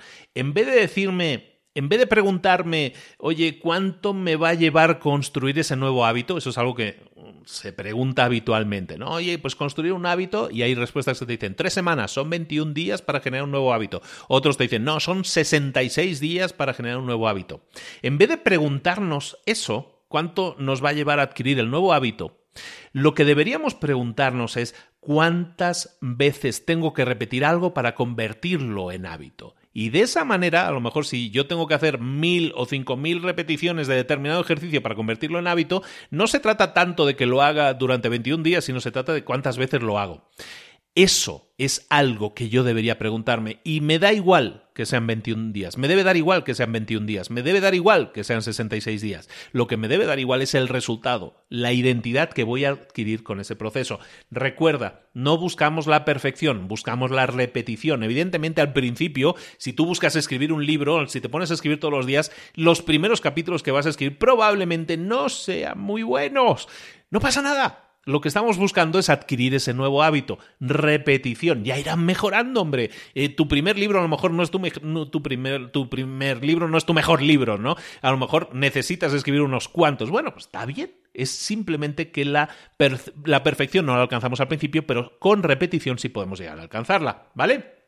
Entonces, preguntémonos también cómo podemos eh, conseguir un nuevo hábito, no tanto en los días que vamos a tardar en conseguirlo, sino en la cantidad de veces que lo vamos a repetir. Y luego, una de las formas más e-, efectivas, todo esto son como mini tips, ¿eh? una de las formas más efectivas de ponernos lo fácil, de reducir la, la fricción asociada con nuevos hábitos, es de eh, que diseñemos un entorno adecuado, ¿no? Lo que decíamos, el grupo de gente con, el que nos eh, juntamos, pero también nuestro propio entorno, algo que nosotros podemos controlar. A lo mejor no podemos controlar el grupo, pero sí nuestro propio entorno. Si yo tengo una, una nevera, yo qué sé, yo quiero dejar de tomar tanto, dejar de beber tanta cerveza, bueno, pues sabes qué, voy a meter la cerveza que tengo, la voy a meter atrás, donde no se ve, detrás de las verduras, en la lechuga, la voy a meter allá. ¿Qué va a pasar? Que voy a, voy a tomar menos. voy a tomar menos porque me lo he puesto un poco más difícil, no, me la he escondido un poco y entonces al esconderla un poco pues no lo pongo tan fácil. De esa manera, si yo tengo si yo tengo mucha costumbre de ver la tele y la tele está siempre encendida o así o en espera, pues entonces para mí es muy fácil, le doy un botón y ya está. Pero si a lo mejor lo que hago es desenchufar la tele todos los días, me lo estoy poniendo más difícil, ¿vale? Entonces de esa manera, es que me tengo que levantar, tengo que mover la tele, tengo que enchufarla para volver a verla y eso hace que a lo mejor me lo piense un poco más. ¿Por qué? Porque me lo estoy poniendo más difícil, ¿vale? Entonces todo esto tiene que ver con eh, hacer algo atractivo o hacer algo difícil, porque a la inversa también funciona. Igual que hemos dicho hacernos lo fácil, hacerlo obvio, si yo quiero eliminar un, un hábito, un mal hábito, me lo tengo que hacer es invisible, invisibilizarlo, que no se vea, que no lo vea, que no, que no vea un cigarrillo, que no vea un dulce, que no vea chocolate cerca, porque entonces me lo como, ¿vale? Todo eso tiene que ver con lo mismo, ¿no? Me lo quiero poner fácil para hacer un hábito, me lo quiero poner difícil para eliminar un hábito. Entonces, en el tema de hacerlo atractivo, hacerlo atractivo muchas veces tiene, no, muchas veces no, siempre tiene que ver con una recompensa. Estábamos hablando que los hábitos, el, el final de un hábito es que tenemos una recompensa. Eh, las recompensas las tenemos que asociar con los hábitos y muchas veces entender que las recompensas pueden diferirse, pueden retrasarse un poco y entenderlo nos puede servir a cambiar nuestros hábitos mucho más fácilmente. Por ejemplo, eh, en el libro hablan de que hay una ley, ¿no? La ley del cambio de comportamiento que eh, básicamente que es todo aquello que sea recompensado lo vamos a repetir y todo aquello que sea castigado lo vamos a evitar. Es decir, lo que veamos como una recompensa positiva, mm, esto lo quiero, quiero más de esto y si algo es una, un castigo, pues de eso quiero menos, ¿no? Es ¿no? Buscamos aquello que más nos gusta, lo repetimos y lo que no nos gusta lo evitamos. Bueno, teniendo eso en cuenta, eh, tenemos que intentar evitar la visibilidad de, los, de las recompensas fáciles. ¿A dónde voy con esto? Por ejemplo, si tú quieres em, eh, quitarte un hábito que a lo mejor es malo para ti, que yo que sé, es que tomas demasiado café. Si tú tomas demasiado café, eh, si te lo quitas sin más, y a lo mejor es algo que, realmente disfrutas porque te genera una, satisfacción momentánea, un subidón momentáneo, lo que tienes que hacer es relacionarlo con una recompensa que también sea visible. Por ejemplo, imagina que tu recompensa, lo que tú quieres buscar es eliminar el café y lo que voy a hacer es relacionar esa eliminación del café con, un, con una recompensa que quiera, que tenga muchas ganas, yo que sé, con un viaje que voy a hacer al final del año en las vacaciones, un crucero. ¿Vale? Un crucero. Bueno, pues entonces lo que voy a hacer es a lo mejor crearme una mini cuenta virtual o un sobrecito donde voy a guardar dinero y donde voy a hacer lo siguiente. Voy a ponerle a ese sobrecito el, nombre eh, dinero para el crucero. Y lo que voy a hacer es lo siguiente, premiarme, recompensarme cada vez que haga algo bien. En este caso, quitarme un hábito malo. Por ejemplo, eh, quiero quitarme de tomar café, ¿no? Entonces yo cada vez que voy al Starbucks de turno me gasto 3 dólares o el equivalente en un macchiato latte con no sé qué y no sé cuánto y el caramelo. Bueno, pues en vez de gastarme 3 o 4 dólares en eso, voy a decir, ¿sabes qué? Voy a evitar ese hábito y me voy a premiar automáticamente. Sé que ese hábito eran 3 dólares que me iba a gastar, voy a pillar esos 3 dólares y los meto en, la, en, la, en el sobrecito, en la cajita, dinero para el crucero. Entonces, cada vez que evite hacer algo, en este caso, me premio. Cada vez que consiga hacer algo, que yo también vea ese premio. Entonces, cada vez que yo visibilizo algo, lo hago más atractivo.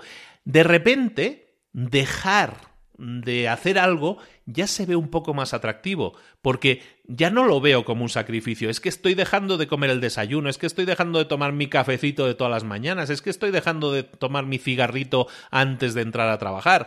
Todo eso lo vemos como un castigo si nos quitamos la recompensa asociada, pero en cambio, si generamos una nueva recompensa que también nos motive, porque digo, a lo mejor a ti no, pero a lo mejor a otros sí les motiva mucho el crucero, ¿no? A lo mejor a ti te va a motivar, yo qué sé, comprarte una moto nueva o bueno, pues resulta que si empiezas a acumular esas cosas repetidamente, como estábamos diciendo, ¿qué vas a conseguir? Pues bueno, pues una cosa repetida mucho tiempo te genera un resultado también mucho más grande, exponencial.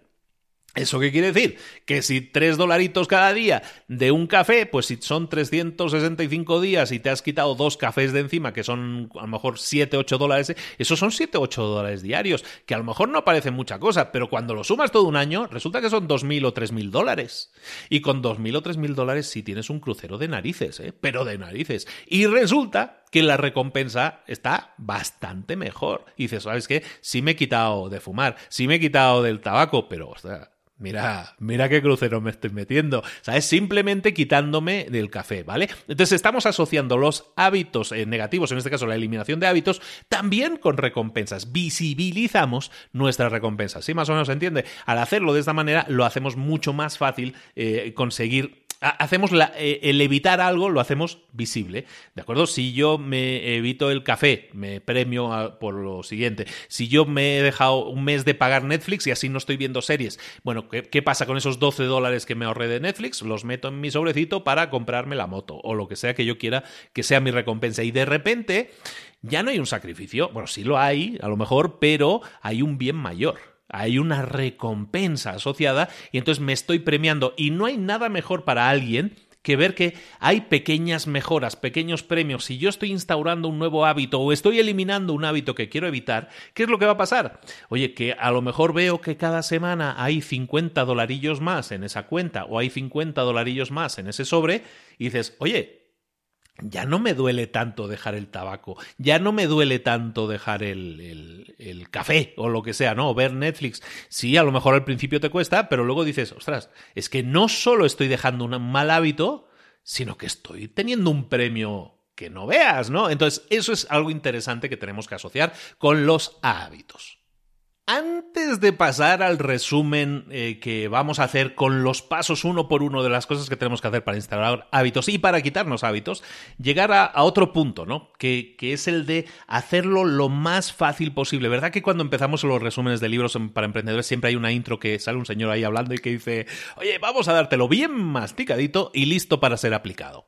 Esto es exactamente lo mismo que vas a hacer con tus hábitos. Vas a intentar que cada hábito, que cada cambio que quieras realizar, lo vaya reduciendo a la mínima expresión a la regla de los dos minutos. La regla de los dos minutos te va a sonar porque los que me sigan durante un tiempo van a saber que el libro aquel de Getting Things Done de, David Allen, em, que se llama en español Organízate con eficacia, no me salía, en Organízate con eficacia se habla de la regla de los dos minutos. Se dice, cuando tú tengas una acción que tengas que realizar, una tarea que realizar, si ves que la puedes hacer en dos minutos o menos, hazla en ese momento. Bueno, pues con los hábitos hay también una regla de los dos minutos, no es exactamente igual, pero vas a ver que tiene algo que ver. Se trata de que tienes que buscar que un hábito lo puedas reducir a sobre todo para facilitártelo, sobre todo al principio, que es cuando más cuesta adquirirlos, que te lo reduzcas, que no te lo pongas muy retador, sino que pongas algo que te dé un beneficio inmediato en dos minutos o menos. ¿Eso qué quiere decir? Que si tú quieres correr una maratón, a lo mejor primero vas a tener que llegar a correr mm, media maratón y antes a lo mejor tienes que correr 10 kilómetros y antes vas a tener que haber corrido 5. Pero es que antes de todo eso, si tú te despiertas hoy lunes y dices, ¿sabes qué? Mm, nena, se me ha ocurrido que quiero correr maratones. En mi vida he corrido un solo paso, no tengo, no tengo nada, no tengo ni calzado ni nada, pero quiero correr una maratón. Bueno, pues póntelo sencillo. No salgas a la calle con zapatos y pantalón largo a correr maratones. Póntelo sencillo. ¿Qué puedes hacer en dos minutos o menos que te ayude a llegar a tu meta? Pues a lo mejor hacer algo en dos minutos o menos puede implicar el decir, voy a prepararme la ropa el día anterior, voy a prepararme el calzado deportivo, voy a ir a la tienda y los voy a comprar. Y lo que voy a hacer es definir metas inmediatas. Paso 1, esto tiene un poco que ver con la regla de los 5 segundos que habíamos visto hace unas semanas que también tuvo mucho éxito. Pues es un poco lo mismo, ¿no? Es ponerse en marcha inmediatamente y hacer algo que me represente una recompensa inmediata. Que en dos minutos haya hecho algo. Por muy tonto que te parezca el decirme mi objetivo para correr una maratón empieza porque yo me ponga el calzado deportivo y la ropa deportiva todas las mañanas.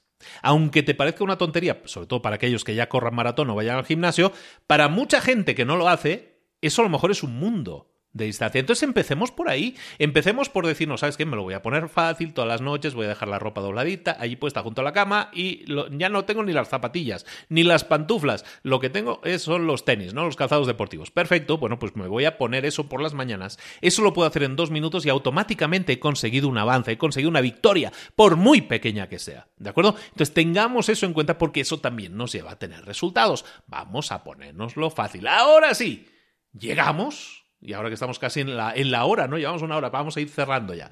Eh, vamos a definir cómo crear un hábito bueno y vamos a definir cómo evitar hábitos malos.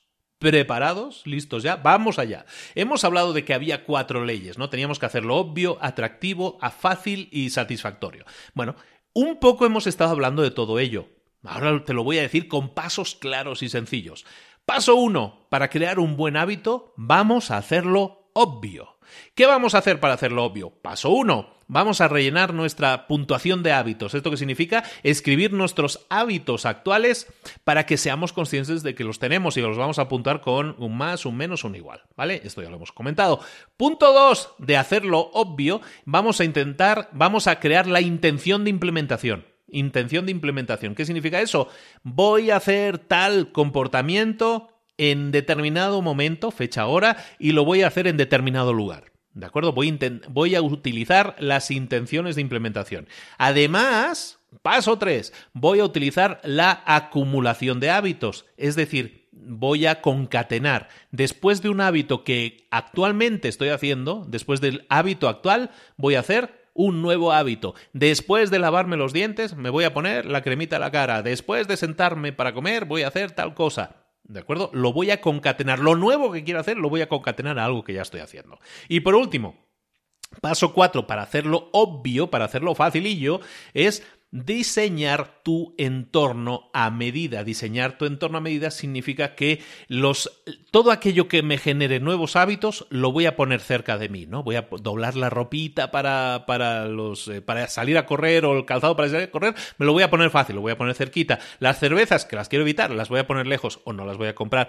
Lo que voy a hacer es organizar mi entorno para facilitarme las cosas. Eso es hacértelo fácil, ponértelo fácil. Segundo paso para crear un buen hábito es hacerlo atractivo.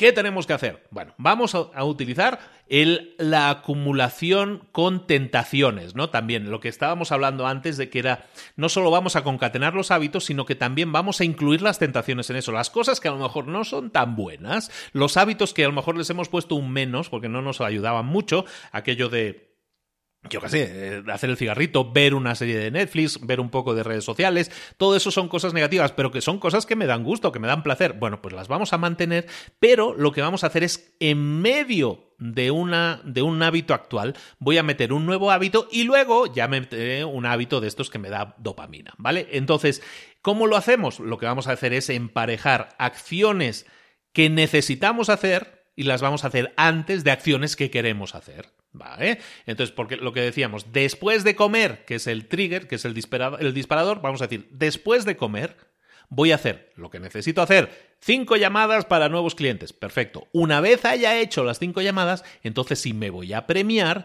con una acción que a lo mejor no es tan buena para mis metas, pero que me da gustillo hacerla. Y yo qué sé, voy a ver una serie, un capítulo de mi serie favorita en Netflix o voy a ver las redes sociales media horita, ¿vale? Entonces me defino, me concateno acciones, una que ya realizo, siempre, que es parte de mí, un hábito, luego algo que necesito hacer un nuevo hábito y luego hábito y luego un hábito que me da gusto, que es una tentación que tengo, no me las voy a eh, eliminar todas porque entonces mi vida se hace insufrible, ¿vale? Entonces, esto es parte del segundo paso, hacerlo atractivo. Hacer algo atractivo es, bueno, pues lo voy a concatenar con algo que realmente me gusta hacer ahora. Después, segundo paso para hacerlo atractivo, es importante esto, es que te unas a gente que esté metida en ese rollo. Es decir, que, que, te unas, vamos a decirlo bien con palabras que no se haga así, en plan, con ese rollo, ¿no?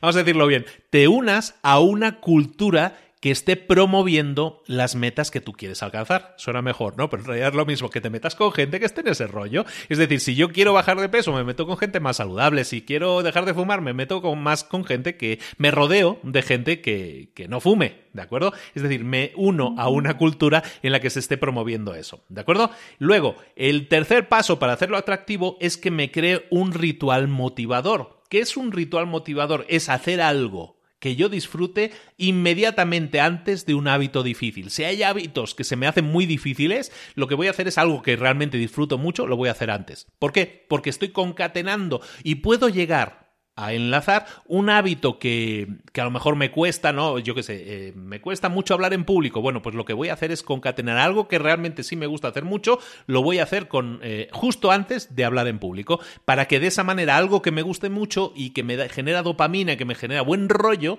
lo asocie tarde o temprano, a lo mejor tarde un poco, pero tarde o temprano lo voy a asociar con algo que me genere un resultado positivo, ¿vale?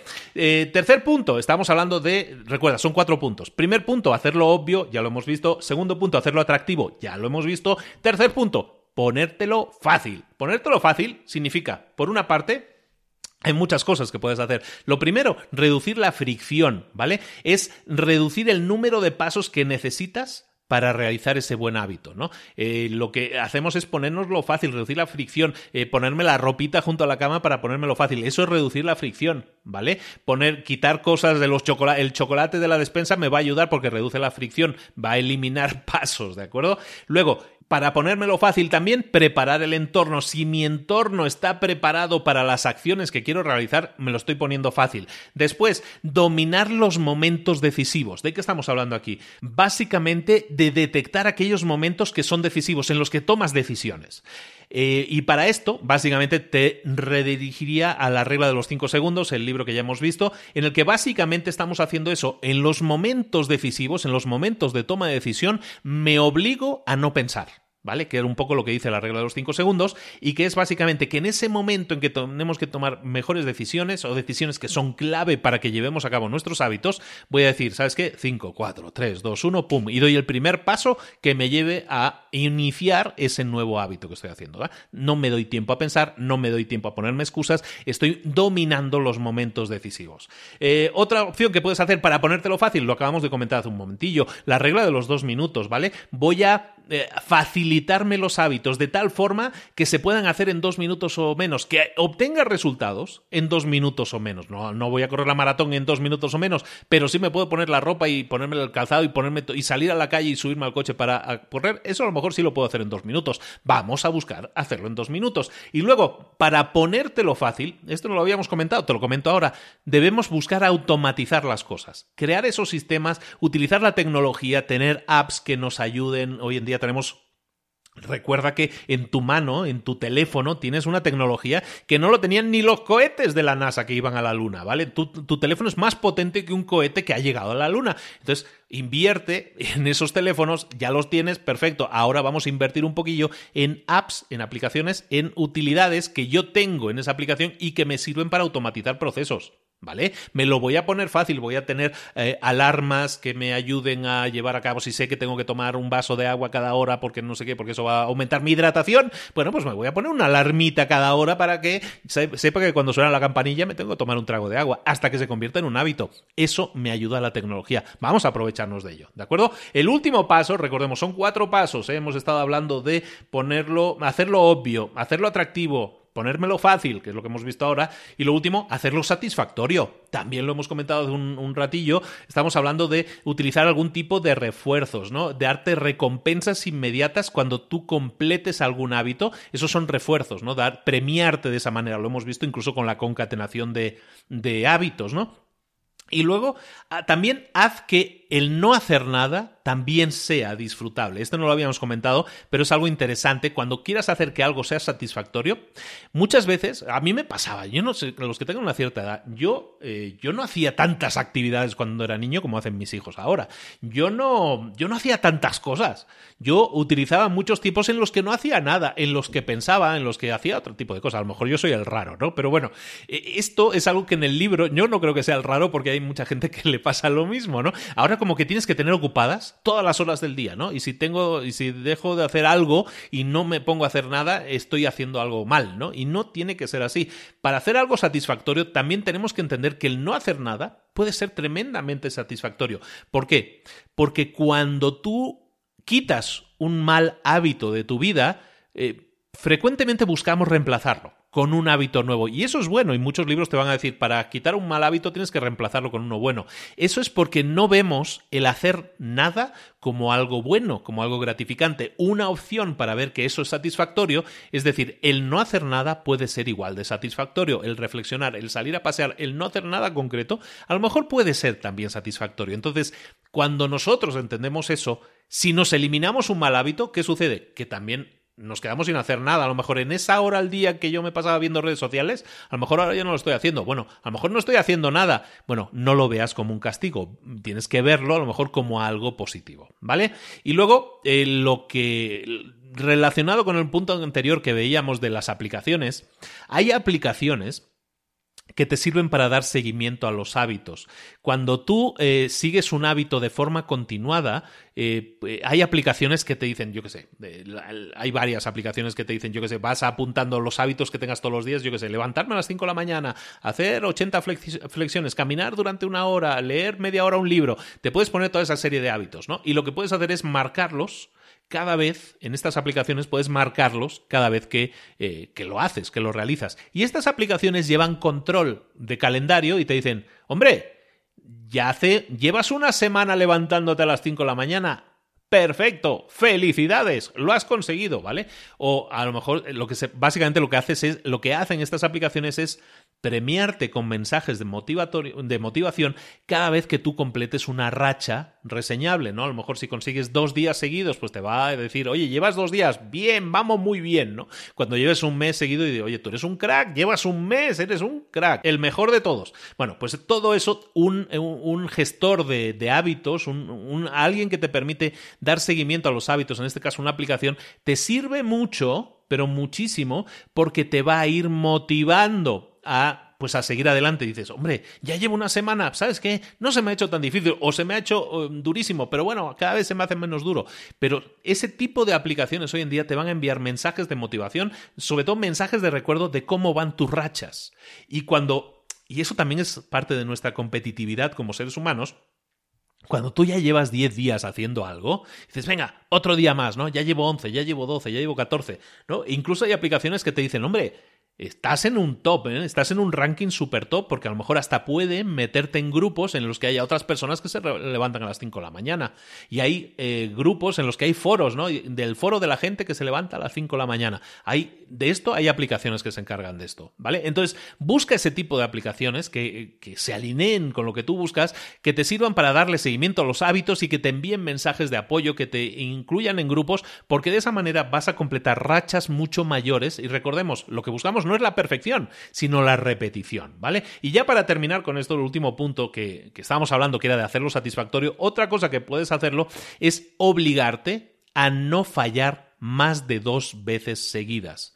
Perdonarte si alguna vez fallas una vez, pero obligarte a nunca fallar dos veces seguidas. Estábamos hablando de las rachas. Cuando tú buscas un hábito, buscas generar un hábito, todos te decimos, no, hombre, tienes que hacerlo todos los días, no puede fallar ni un día. Perfecto, lo entendemos, pero somos humanos. Somos humanos y sabes que a lo mejor seguir dieta de lunes a viernes se te hace fácil, pero llega el sábado y, ay amigo, es que voy a la cena de los amigos, es que voy a no sé dónde y rompí la dieta.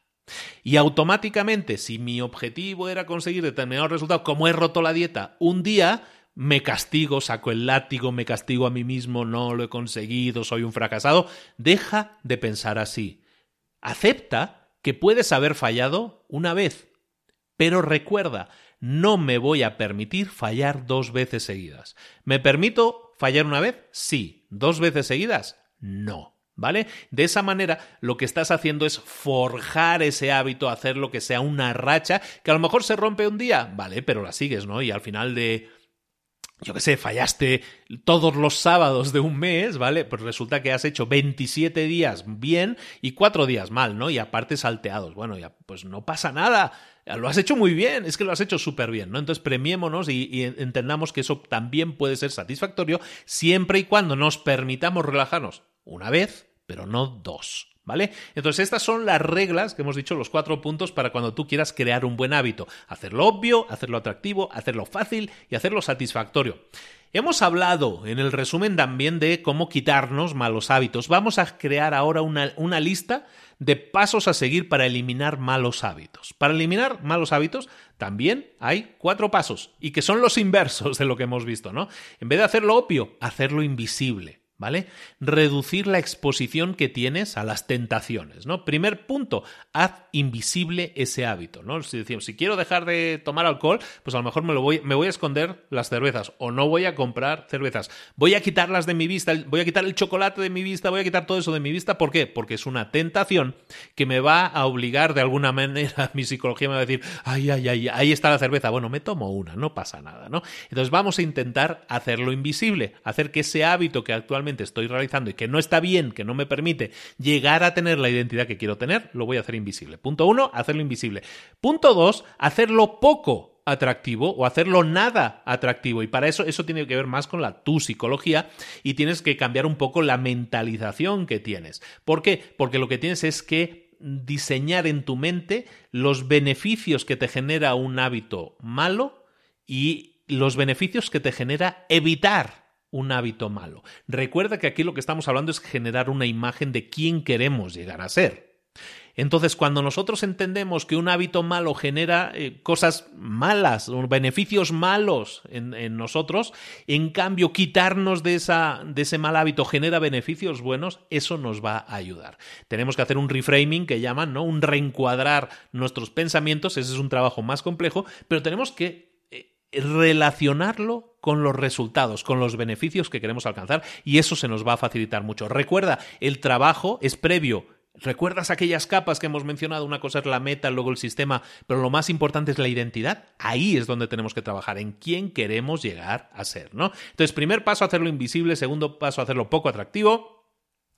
Tercer paso, eh, eh, el primero invisible, el segundo poco atractivo, el tercero es hacerlo difícil de realizar, un mal hábito. Vamos a ponérnoslo difícil, es decir, vamos a incrementar, por ejemplo, la fricción, incrementar el número de pasos que tenemos que hacer eh, para activar ese mal hábito, ¿no? Lo que decíamos de la televisión, a lo mejor yo tengo un mal hábito que es que veo mucha tele. Bueno, voy a desconectar la tele de la esa, voy a desconectar la antena, ¿sabes? Voy a hacer cosas que cada vez que quiera ver la tele, ¿sabes qué? Tengo que mover la tele, tengo que conectarla, tengo que ir a la antena, tengo que conectarla sí voy a poder ver la tele, pero me lo estoy poniendo difícil. Estoy aumentando el número de pasos, eso se dice aumentar la fricción. Y eso va a hacer que sea más difícil y por lo tanto que, que hay veces que dices, quiero ver la tele, pero ay, Ahora, qué poca paciencia tengo para conectar todo eso, ya lo veré otro día, ¿vale? Y te pones con otra cosa. Eso hace que al hacerlo difícil sea más eh, fácil que elimines ese mal hábito, ¿de acuerdo?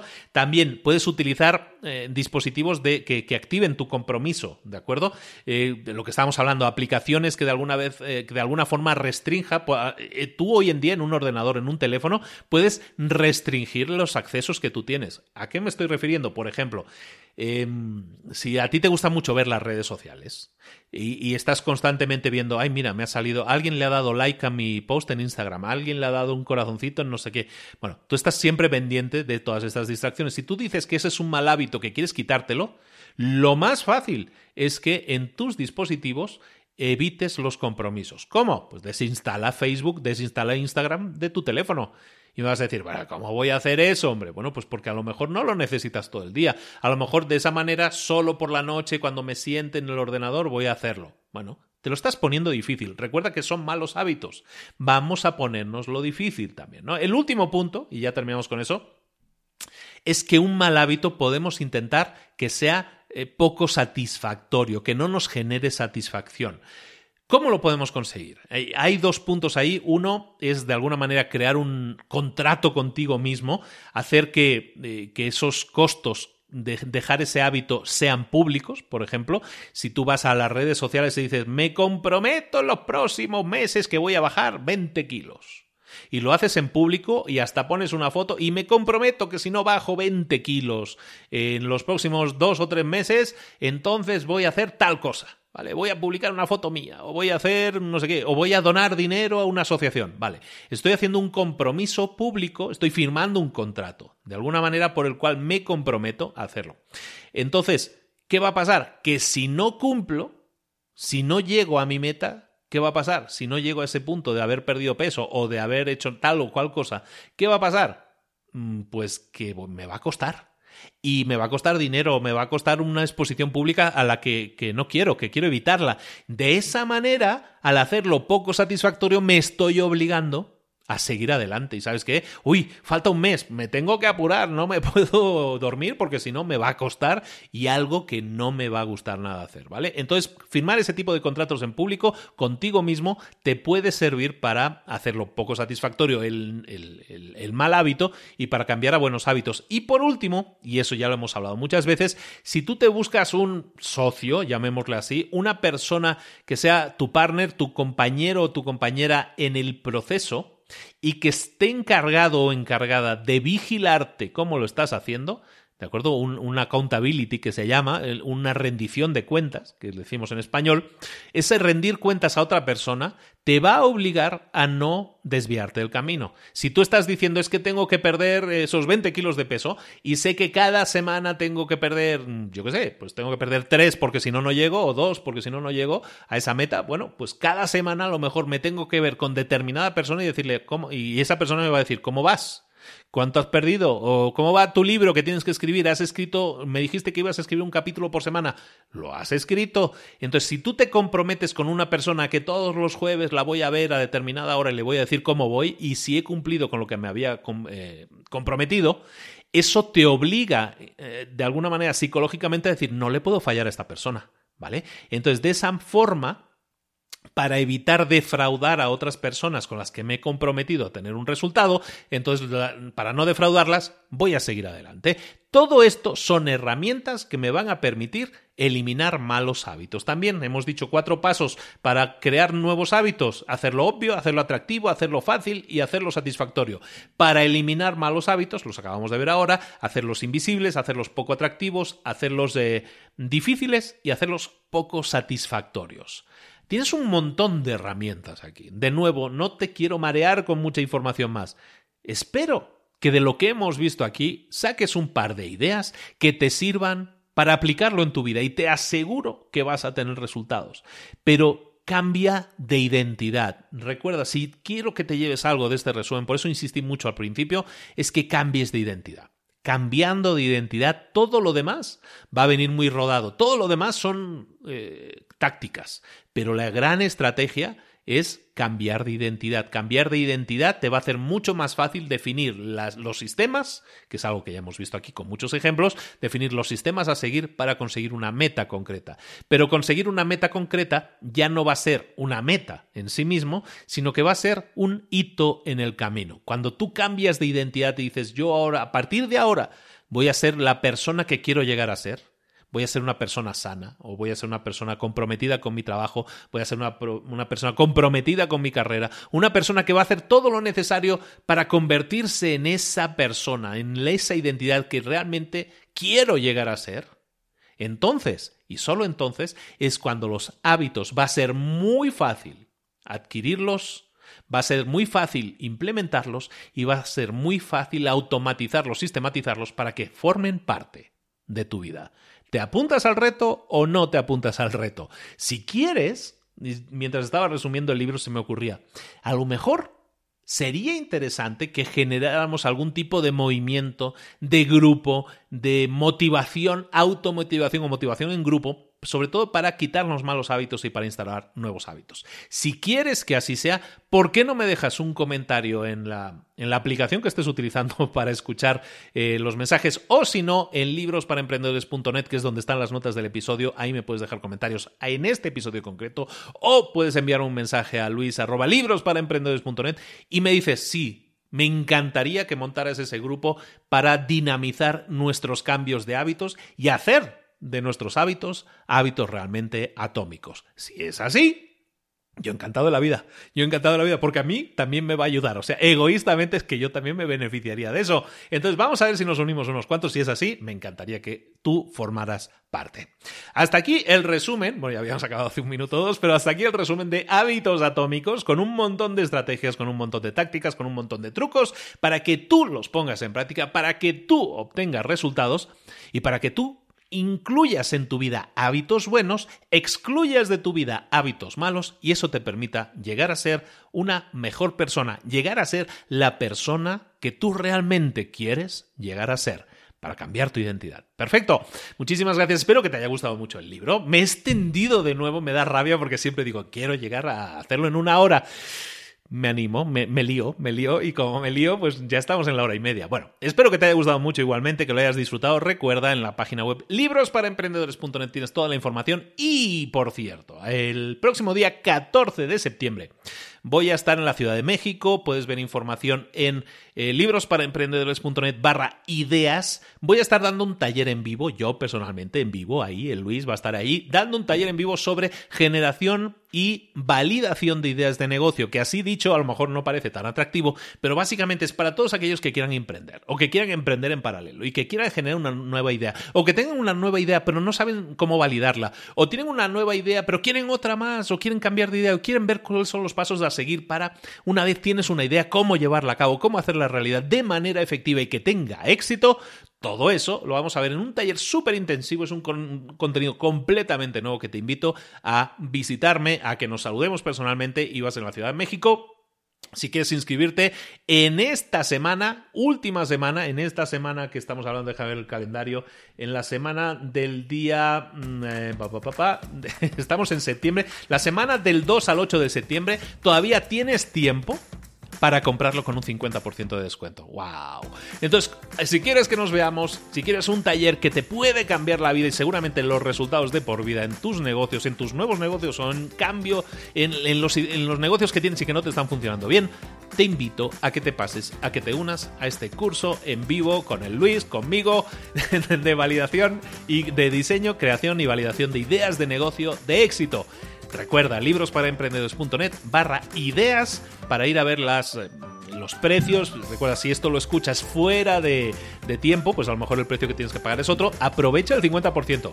Inscríbete al curso y te quiero ver ahí para tener ideas de negocio, para rebotar ideas de negocio, para validar ideas de negocio y sobre todo para que todas esas ideas de negocio que generemos tengan mucho éxito. Emprendedores, les espero allí el miércoles en Ciudad de México, el, sábado 14 en Ciudad de México con este taller. Un abrazo de Luis Ramos, nos vemos en un próximo resumen de libros para emprendedores y recordarte también que de diario estamos con nuestro segundo podcast que se llama Mentor 360, que lo puedes escuchar en todas las plataformas, que te lo puedes poner como alarma. Eso no, no lo hemos comentado. Uh, te lo puedes poner como alarma para despertarte todas las mañanas y decirle a tu telefonillo, oye Google, buenos días, y que te despierte, que te diga el clima, que te diga todo eso, pero además después escucha a Luis. Todo eso lo puedes hacer también con Mentor 360, también con libros para emprendedores. Hazlo, escúchalo todos los días, los mejores mentores del planeta, también contigo en Mentor 360, el super podcast que lo está lo está rompiendo también, ¿eh? estamos llegando casi a un millón de descargas al mes, que es como una gran locura. Muchísimas gracias por la atención, quien no se despide es que no se quiere ir y yo ya me quiero ir. Venga, un abrazo muy grande, nos vemos en un próximo episodio de Libros para Emprendedores. Un saludo de Luis Ramos, hasta luego.